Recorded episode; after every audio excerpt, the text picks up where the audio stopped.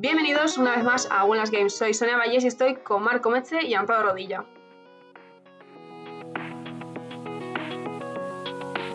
Bueno, vamos a ver. Las cosas es que están como están. Seguimos de cuarentena, seguimos encerrados en casa y nosotros, los videojuegadores, como nos gusta llamarnos por no llamarnos gamers, acostumbrados a no salir de casa y sobre todo nos gusta una cosa bastante que es eso de no gastar dinero, venimos a traeros una guía de supervivencia para la cuarentena. Si es que hasta la OMS está diciendo que hace falta jugar a videojuegos para sobrevivir esto un poco mejor. Y bueno, pues traemos el Ender Scrolls Legends, un juego de cartas para multijugador que además nos permite no solo jugar con nuestros amigos, si en nuestro caso, y os sentís identificados, no hay tantos, podéis jugar con gente random. Hablando de juegos gratis, eh, ya que te has puesto con el tema, eh, también hay mucha gente eh, que hemos desistido a volver al LOL esta, esta cuarentena. Al LOL y a otros juegos como. Bueno, el Minecraft no es gratis, pero. Como si lo fuera. Muchos lo habréis jugado gratis, que os conozco. sí que es verdad que eh, estamos aprovechando la cuarentena para volver a juegos que ya habíamos olvidado y que, y que ya habíamos quitado de nuestras vidas, como quien se deja la droga. a ver, yo por ejemplo he vuelto al CSGO, que tampoco lo había dejado hace tanto, pero sí que es cierto que sí que es cierto que estuvo 20 minutos eh, instalando una actualización. ¿Ves? ¿Ves lo que yo decía? Yo es que sigo con mi misma droga, la verdad, ¿eh? Yo sigo con mi Paladins y de ahí no me sacan. y eso que he conseguido bastantes juegos nuevos, ¿eh? Ahora, gratis, pero mira, de momento seguimos con el Paladins. A ver, yo la verdad es que estoy ya, eh, que mes y medio, bueno, todo lo que ha durado la cuarentena, viciando al Stardew Valley, o sea que tampoco tengo mucho que decir aquí. Y bueno, pues tenemos que ir continuando ya el amparo creo que, si no me equivoco, nos has traído las curiosidades de esta semana. Sí, hoy también hay a tope con las curiosidades. Y primero os vengo a hablar acerca del Final Fantasy XII.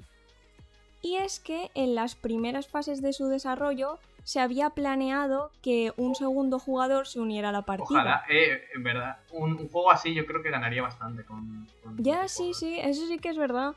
Pero yo, mira, a mí me encanta el Final Fantasy todos, todos los que me echen, yo todos, todos ahí, a tope. Sí, y entre más cositas, ahora vamos al año 2001. Y es que eh, un par de estudiantes crearon una versión de, del Pong llamada The Pain Station pero el caso es que no era un simple juego para divertirse y pasar el rato, ya que daba auténticos latigazos, quemaduras y descargas eléctricas a los perdedores. ¿Sabes? Te dan unas ganas de ponerte a jugar impresionantes. Joder, el masoquismo típico de universitarios. Sí, sí, sí. Eh, pues lo, más auténtico que podemos vivir los gamers, latigazos de, una, de un videojuego. En fin. Y nada, y ahora nos pasamos a voces, concretamente la de David, David Hater, eh, de Solid Snake, en la saga de Metal Gear Solid.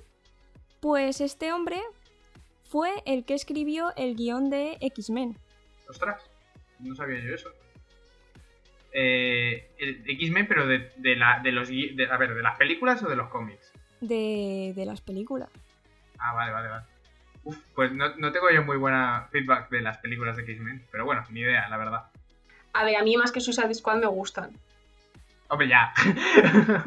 y es que las vi de pequeño, también te digo. ¿no? Sí, la, verdad es que tampoco puedo decir yo mucho de eso. Y bueno, creo que ya tenemos una más, ¿no? Sí, sí, ahora eh, vamos a pasar a hablar acerca de idiomas, exactamente el de los Sims. Y es que antes de ese idioma extraño que nadie entiende, eh, los creadores em, estuvieron experimentando con otros, como el ucraniano, el navajo y el tagalo, que es de Filipinas. Pero al final nada, el simlis. ¡Ostras! Sí, sí, sí. ¿El navajo? ¿Qué es eso? Pues sí, la verdad es que muy chulo. Yo sí que sabía esto porque, pues obviamente, como sabéis, yo a mí me gusta perder la vida en juegos en los que no pasan demasiadas cosas, los Sims es uno de ellos.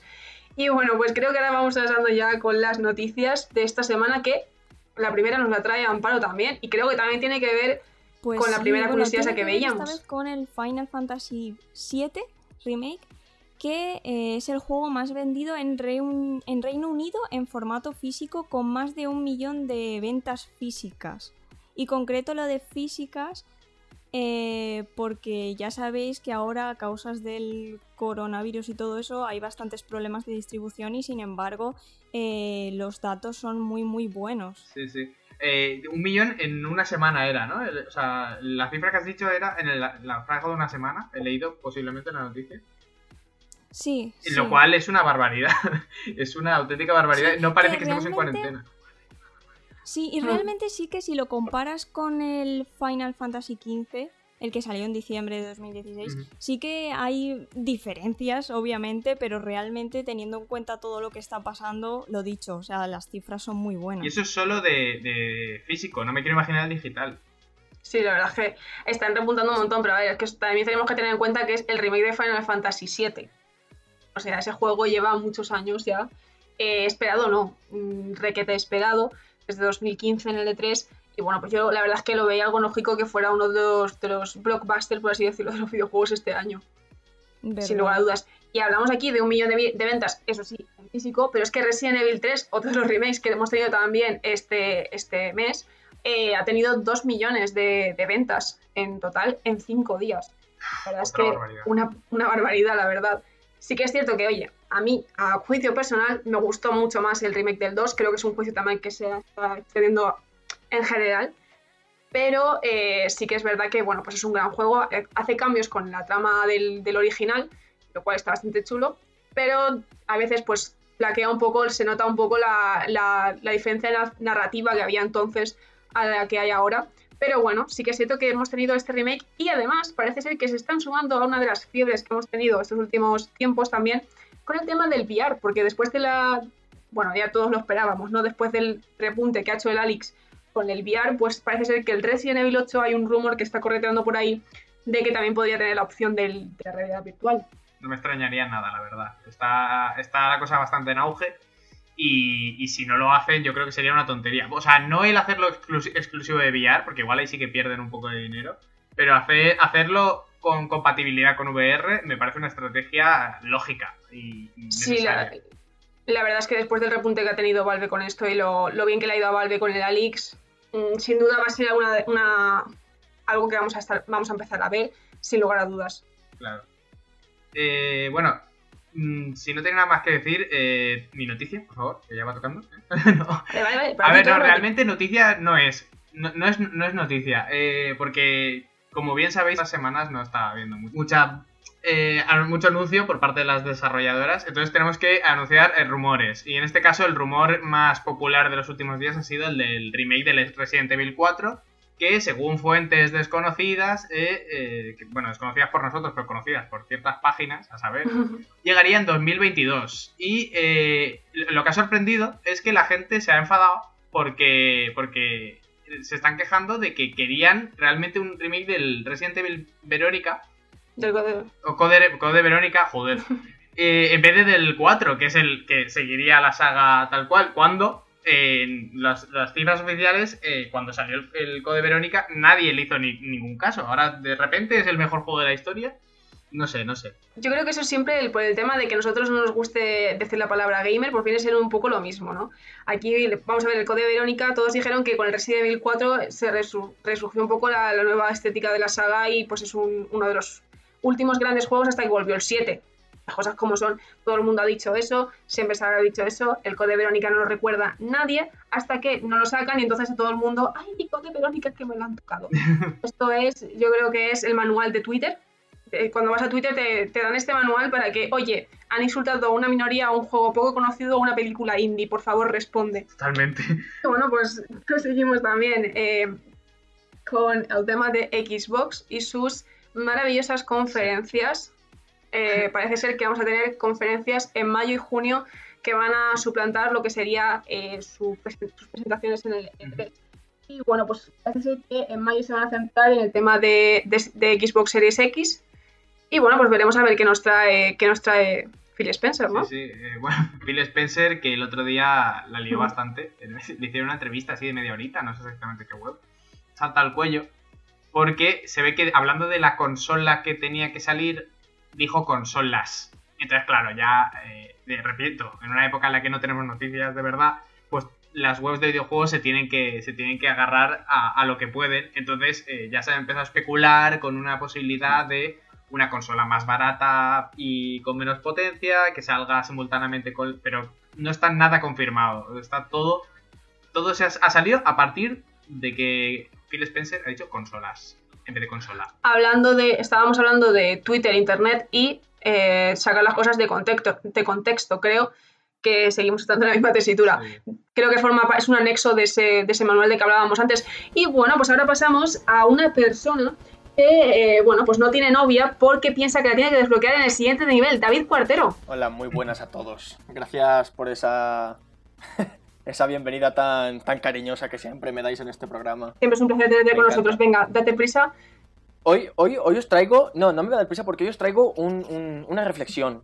Vosotros sa- sabéis que cuando te cabreas en un videojuego, te dicen salti, sa- salti, de salado, en inglés salado. Pero no lo entiendo porque tú, en español es, es, es que es salado. Tú, o salado, tú le dices a un andaluz, eres salti, se traduce salado y piensa, oye, qué chaval más majo, soy salado, ¿sabes? No, no me cuadra.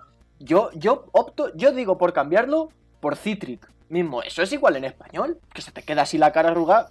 Yo los dejo caer. Vale.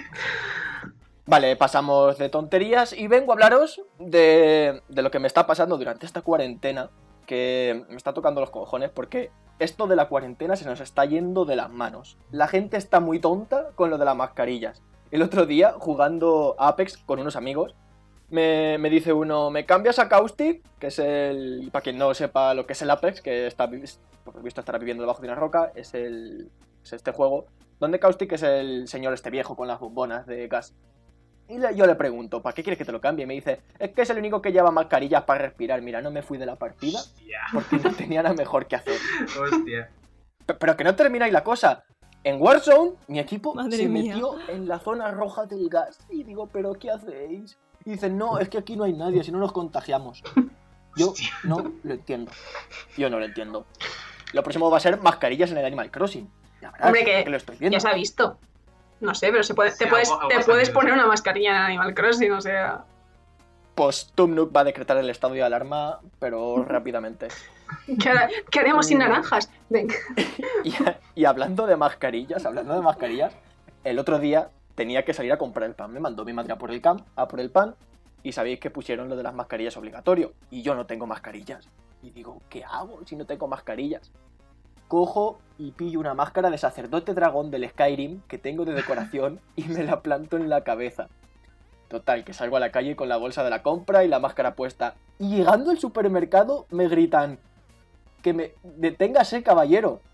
Y yo me paro, me giro y veo venir a dos policías. Caballero, es el uso obligatorio. Y me dicen, caballero, el uso de mascarilla es obligatorio. Y yo lo sé, ¿no me ves? Y me dice, ¿puede hablar más alto? Que con eso puesto no se le escuche. Digo, como grite, salí volando. Total, ¡Hala, tío! ¡Hala! los gritos de dragón. No, sí, Bueno, sí, total, que, que no, no les hizo gracia que les vacilara. Y me plantaron una multa de 300 euros por no llevar mascarilla. ¿Cómo os quedáis? Bien merecida. Y volviendo a mi casa, me dice mi madre, ¿cuánto te ha costado el pan? Y le digo, 301 Madre euros. mía. Se me queda mirando y me dice, anda, no digas tonterías. Yo, sabía que me iba a reñir y a gritarme porque mi madre da miedo. Es de esas de esas madres que hacen preguntas cabreadas con las manos en las caderas y espera que le respondas. Pero si abres la boca, te dice, a mí no me contestes. Total, que saco la multa del bolsillo, se la doy y en lo que ella le iba leyendo ya estaba levantando la mano para calzarme la hostia. ¡Pa! Vaya forma de pegar, qué furia, qué rabia, daba más miedo que un dragón. Le dolió hasta a mi hermano, que estaba en Cuenca. Y ya cuando termina de enseñarse conmigo, digo, bueno, por lo menos no me ha gritado.